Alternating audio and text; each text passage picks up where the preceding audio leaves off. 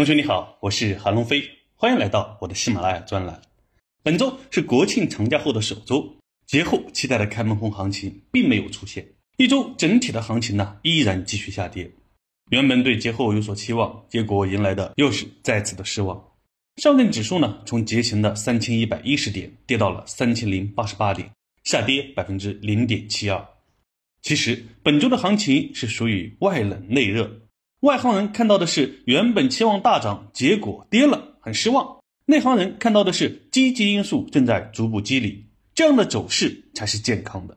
就好比一个大病后的人，外表看依然没有好转的迹象，但内部的五脏六腑正在慢慢恢复元气，并朝着积极的方向发展。如何发现这些容易被忽视的积极因素呢？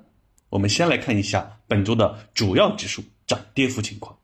本周主要宽基指数几乎全线下跌，但跌幅都在百分之一以内。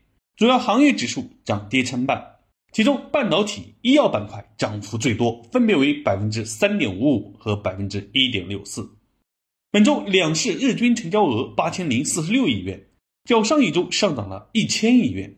上证指数下跌百分之零点七二。从以上数据中可以看出，虽然上证指数在下跌。但医药和科技板块开始出现上涨，在伴随着成交量的放大，可以看出交投开始活跃，并且流入到低估超跌和代表未来方向的板块，这说明啊有资金在积极的布局，只不过这种迹象比较隐蔽，让别人感觉不到，好给自己带来悄悄的建仓机会。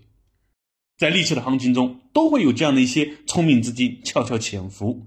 这是非常值得继续关注的信号。我之前说过，八月二十八日的政策底出现后，按照历史规律呢，一般三十个交易日左右就会迎来市场底。截止本周五，刚好三十个交易日。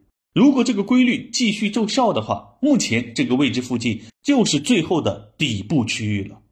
我们要知道，底部和顶部只是一个区域，该逆向投资的时候就不要犹豫，不要在乎短期最后一跌的得失。只要最终我们能赚到钱，短期难熬点又何妨？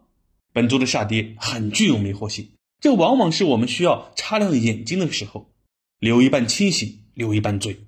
留一半清醒的是，一定要认识到当下就是底部区域。我认为认识到还不够，一定要笃定，百分之百的相信，并带着这种笃定去行动。留一半醉的是，不要对外界看到的、听到的负面消息太过关注。迷迷糊糊的对待这些信息，不要被恐惧压倒，不要被底部区域的来回震荡消磨掉自己的信心。好了，本周就先分享到这里，我是韩龙飞，祝你周末愉快。接下来又是美好的一周，我们下一周再见。